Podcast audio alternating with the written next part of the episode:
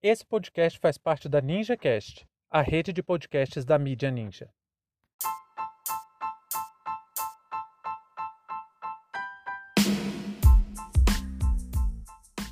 Lula inocente e livre. STF pode anular decisões de Sérgio Moro. Sejam bem-vindos e bem-vindas ao seu plantão informativo com análise e opiniões a partir de uma perspectiva histórica. Eu sou Arnaldo de Castro, em conjunto com Brenda Salzman, e hoje é dia 9 de março de 2021. Se você quiser apoiar nosso projeto, acesse catarse.me história.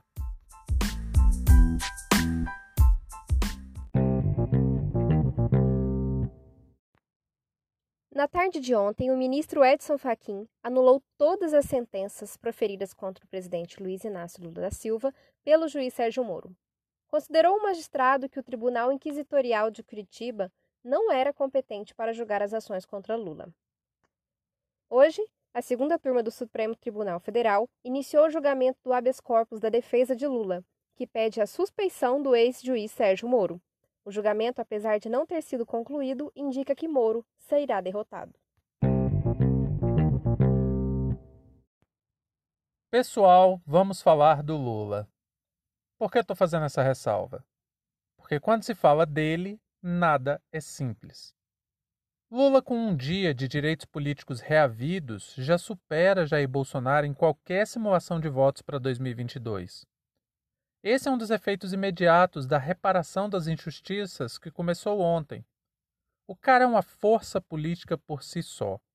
E soma-se a isso o programa político-econômico de Jair Bolsonaro, que é uma continuação do governo Temer e essa política econômica tem mergulhado o país no caos, empurrando milhões para a miséria e retirando direitos sociais paulatinamente. Aí olha só, a direita até quis empurrar para a conta do Lula uma variação negativa na bolsa de valores e o aumento do dólar de ontem. Os Faria Limers de plantão fingem que a economia está uma maravilha. Até se esquecem que antes da pandemia o dólar chegou a R$ 5,90. Faria Limers é aquele, aquela parte do gado que defende o sistema financeiro como se eles fossem o próprio George Soros. A Faria Lima é uma importante avenida de São Paulo que é o centro comercial e financeiro do país, por isso Faria Limers. No julgamento da segunda turma, Gilmar Mendes estendeu seu voto por quase três horas e montou uma peça incontestável, tanto do ponto de vista jurídico quanto do narrativo utilizou os diálogos da Vaza Jato e da Operação Spoofing, ele mostrou a partir disso que o julgamento dado a Lula foi completamente parcial, sem qualquer garantia de ampla defesa, em um consórcio explícito entre juiz e acusação. A grande pergunta que eu queria deixar aqui para vocês ouvintes é o seguinte: sendo culpado ou sendo inocente, você gostaria de ser julgado da mesma maneira que o Lula foi? Veja bem que eu não estou nem levantando a questão se ele é ou não culpado, porque não é disso que se trata.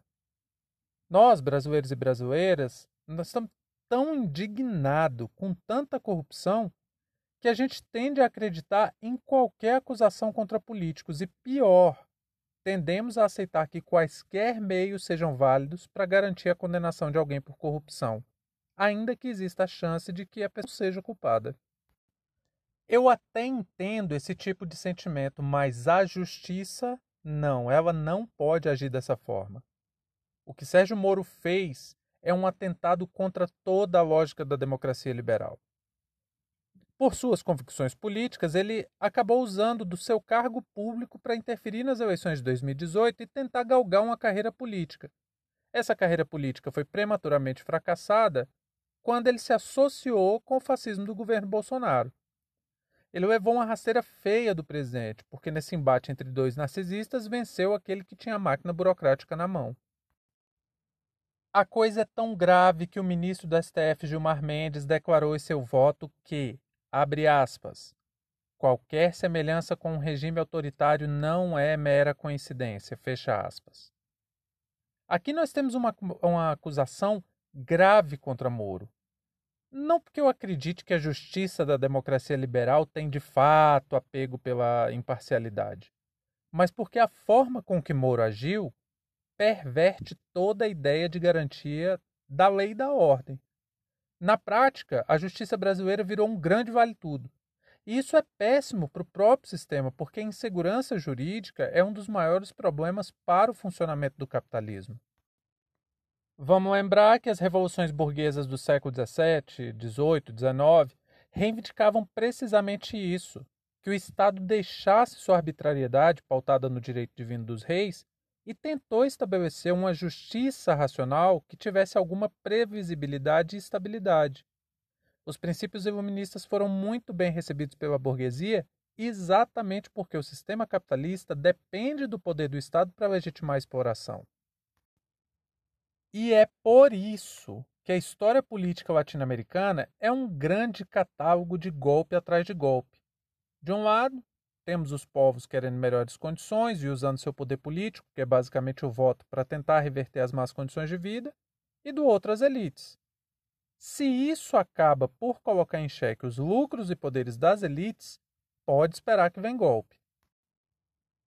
A gente viu agora o caso do golpe contra Evo Morales na Bolívia. E são diversos os exemplos.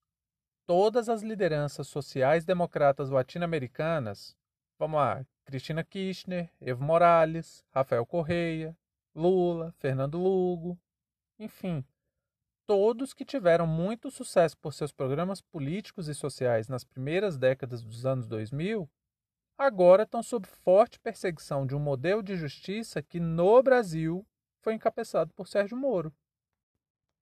Mas além disso, outra questão que não podemos perder de vista é que, como já falamos na semana passada, está tendo uma verdadeira briga de facão no escuro que foi criada pelos Bozoboys, quando eles miraram a máquina de fake news contra o Supremo Tribunal Federal. Muitas das reviravoltas que estamos presenciando é em boa parte fruto de um corporativismo do STF. E se vendo ameaçado por uma escalada autoritária, o STF tenta restaurar uma aparente normalidade democrática.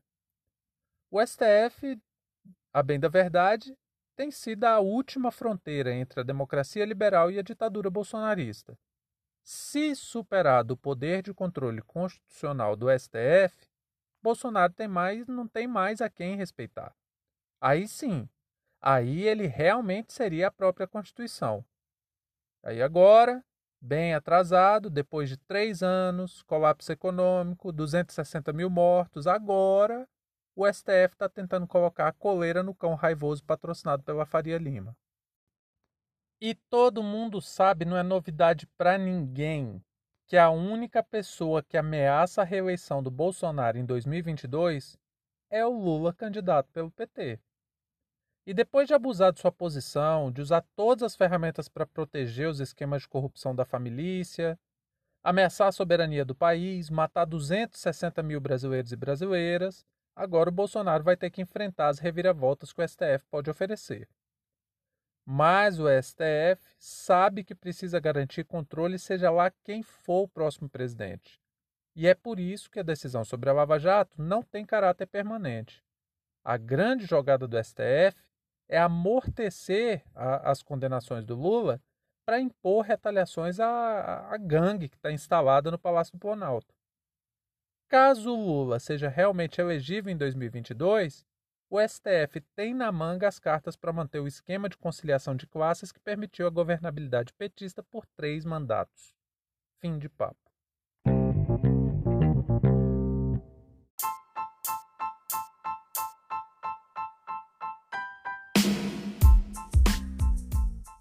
Entre tantos fatos que nos cercam e com a velocidade de informações a que estamos submetidos, essa foi nossa escolha para o destaque de hoje. Se você quiser participar do nosso financiamento coletivo, acesse catarse.me história. Muito obrigado a você por prestigiar nosso trabalho e até a próxima.